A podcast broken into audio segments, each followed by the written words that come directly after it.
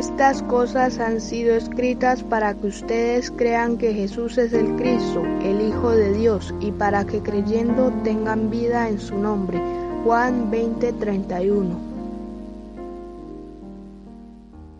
Hola niños y niñas, bienvenidos al último podcast de esta semana, al podcast número 100. En cierta ocasión, un padre y su pequeño hijo, llamado Guillermo, caminaban por un camino rural cuando su padre golpeó accidentalmente la parte superior de un hormiguero con la punta de su paraguas. Ambos, padre e hijo, se quedaron mirando el espectáculo de cientos de hormigas que se movían de un lado a otro como si lucieran confundidas. Después de un rato de estar contemplando esto, el pequeño Guillermo miró a su papá y le dijo, papá, ¿no podemos decirles que no queríamos hacerles daño?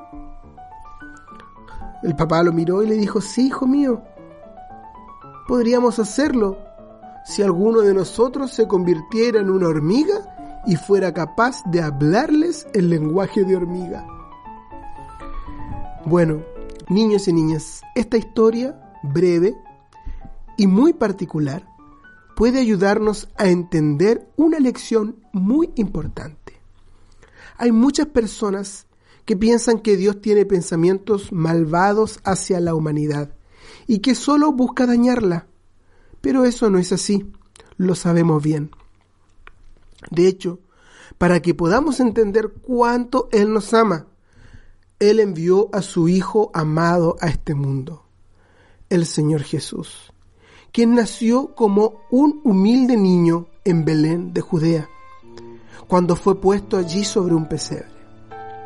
De hecho, su mismo nombre, Jesús, significa que Él salvaría a su pueblo de sus pecados. Mateo 1:21. Sin embargo, la mayor prueba del amor de Dios por nosotros la vemos en el Calvario.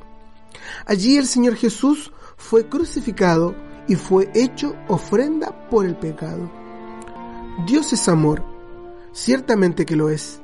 Sin embargo, no puedes beneficiarte totalmente de su amor si no aceptas a Jesús como tu Señor y Salvador personal.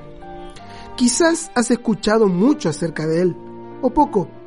Quizás has oído de Él cada día en tu casa o en la escuela dominical.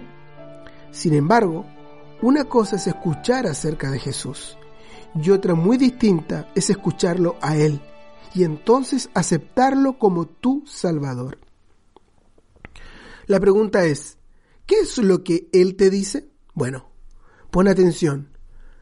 Dejen a los niños y no les impidan venir a mí, porque de los tales es el reino de los cielos. Mateo 19, 14. Pero también dice, vengan, porque ya está preparado. Lucas 14, 17. Y ahora nuestra pregunta para ti, querido niño o querida niña. ¿Has sido ya al Señor Jesús? Cristo, nombre.